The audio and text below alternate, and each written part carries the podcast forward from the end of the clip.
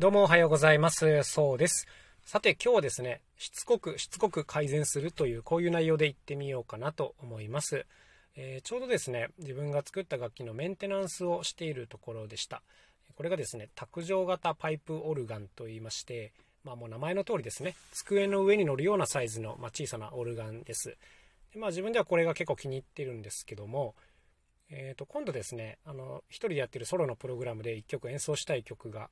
あるんですね。まあ、これが天国と地獄という運動会の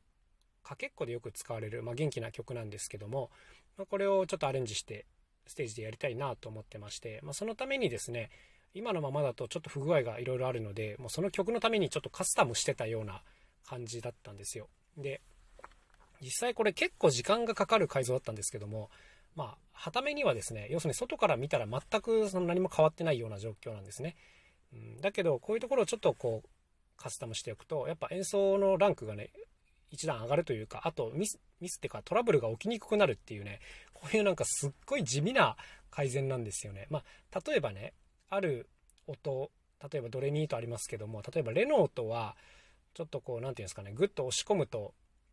全体がギュッと下に動いちゃうみたいな、何て言うんですかね、これ遊びっていうんですか、ブレっていうんですかね。こういうのがちょっと構造上あって、なんか普段弾いてれば気にならないぐらいなんですけど、どうしてもこの速いパッセージ、速いメロディーを弾くときに、少しこれが不安になってしまって、あまり強く押し込めないみたいなところがあったんですね。でここを支えるための支えをつけたりとかですね、あとちょっとマニアックな話になりますが、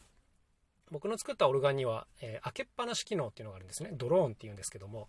でこのドローン機能をうまく使うと重厚な和音を出せるんですが、ただ、和音を使わない音っていうのもあるんですよ。あの、もう使う音は決まってるというかね。だから、こう使わない音に関してはドローンに勝手になってしまわれては困るっていうのがあって、まあ、ドローンロックみたいなシステムを取り入れたりしましたね。はい。あの、これ本当めっちゃ分かりづらいところだと思うんですけども、はい。まあ、こんなんがあったりとか、あとはそれぞれの、こう、パイプの向きというんですかね、こう、演奏する時にどうしてもちょっと手が引っかかってしまうような場所があって、えそこをちょっと引っかからないように作り直したりとかですね、まあ、こういったもうその曲に特化してこう改善していくっていう、そんなことをやっておりましたね。で、実は昔からあのこういうことをやるのが結構好きで、一回作った楽器をですね、結構あのその後何年も何年もこう細かく微調整してるようなことがあるんですね。はい。だからあの、何ですか、新しいものをガンガン作るっていうことももちろんあるんですけども、意外とこう昔作ったものにもう一回向き合い直してるっていう、こういう時間も結構長くとっています。で、まあ今日のテーマなんですけども、あのしつこくしつこく改善するっていうね、これがね、めっちゃ重要だと思っているっていう話なんですね。まあ今日は楽器の話をしましたけども、もっとあの一般的な話で言うとですね、えー、マニュアルというのがあるんです。お仕事する時のマニュアルっていうのを用意してるんですが、まあ、これをですね、もう僕本当にしつこく改善してるんですよ。うん、あの現場に、演奏現場に行ってですね、まあ、例えば、アシスタントさんにこの片付けとかね、あの、準備をお願いするっていう時にこのマニュアルをお渡しして、じゃあこれ見ながらやってみてくださいとか言ったりとか、あと打ち合わせの時もマニュアルを使ったりしますね。で、まあそういうのは名前もあるんですけども、もうこれをですね、初めて作ってからですね、それぞれ多分100回以上は更新してるんじゃないかなというふうに思います。うん、本当にあの細かい言い回し一つとかね、画像が載ってるんだったらその画像の見やすさとか、あとは、何て言うんですかね、まあその、例えば、パッケージングするわけです。パッケージングって言うとあれだな、何て言うんだっけ、あの、ラミネートだ。あの、紙を吸ってラミネートするわけですよ。こう、ボロボロになっちゃいけないからね。で、ラミネートも最初は普通にやってたんですけど、なんかこう、光が反射してちょっと見づらいな、みたいな時に、こう、マットタイプ、要するに艶消しタイプですね。こちらの、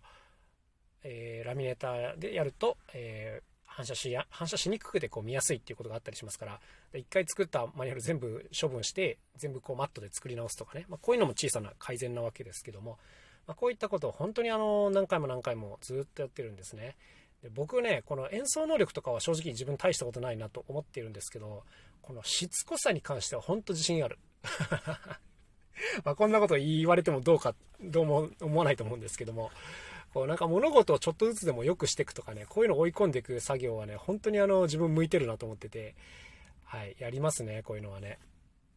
で、なんか、こういうのってあの、昔思い出すことがあるんですけども、吹奏楽部の指導に行ったことがあるんですよ。僕自身は吹奏楽なんかやってこなかったんですけど、まあ、友達の音楽の先生に呼ばれて、えー、高校生かな？吹奏楽の指導に行ったことがあるんですね。でそういう時に、もう演奏なんかはね、上手なんですよ、今の子たちって。もうなんか譜面通りにきっちり演奏できるし、なんかタッチとか、まあ細かいアドバイスはもちろんしますけども、まあ言われればすぐ直せるしみたいな感じでね、技術的にそんな困ってるっていうことは正直あんまり見受けられなかったんですけども、でもね、やっぱその細かいその改善に関して言うと、もうつけるところは山ほどあったんですね。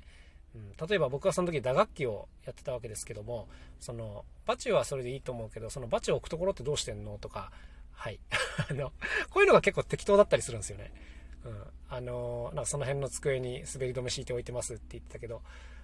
うん、まあそれじゃ転がってっちゃっていつか落ちちゃうんじゃないみたいな。あの、それだったらそのうち絶対事故が起きるし、大体それだったら取りづらいでしょみたいな話をしたりとかですね。あの、あとはこうお客さんから見た時の見え方とかですね、まあ、こういったものもしつこくしつこく詰めていって、もう要するにその音以外の部分ですよね。こういうところに関しては、まあ、本当にまだまだあのやることが山ほどあるよなっていうことを思ったんで、まあ、その時はしつこく言いましたけども、やっぱり自分自身あのこういう傾向あって、ミュージシャンっていうとね、音と向き合うのがまあお仕事ではあるんですけども、やっぱりね、こう、改善していける場所っていくらでもあるなっていうことがあるので、こういうの本当めんどくさがらずにね、しつこくしつこくやっていくってことですね。うん、なんか、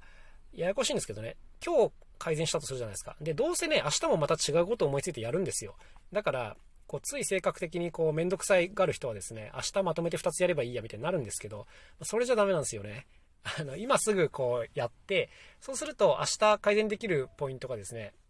もともとの1じゃなくて1.1になったりするんですよね。はい。っていうことを繰り返していくと非常にいいので、まとにかくしつこく何でも改善していきましょうと。で、そのためのポイントっていうのは、もう思いついたら速攻やるっていうことですね。はい。後回しにしないで、どうせもう一回やるって分かっててもとにかく一回やるっていうことですね。はい。これ繰り返していくと、もうあのなかなか完成度の高いものっていうのができるんじゃないかなと個人的には思っておりますね。まあ、凡人の戦い方だと思います。これは。うん。だけど、やればね、良くなるっていう部分なんで、はい。まあ、めげずにやっていきましょうねという、そんなお話でございました。それでは今日も一日頑張っていきましょう。また明日お会いしましょう。さようなら。そうでした。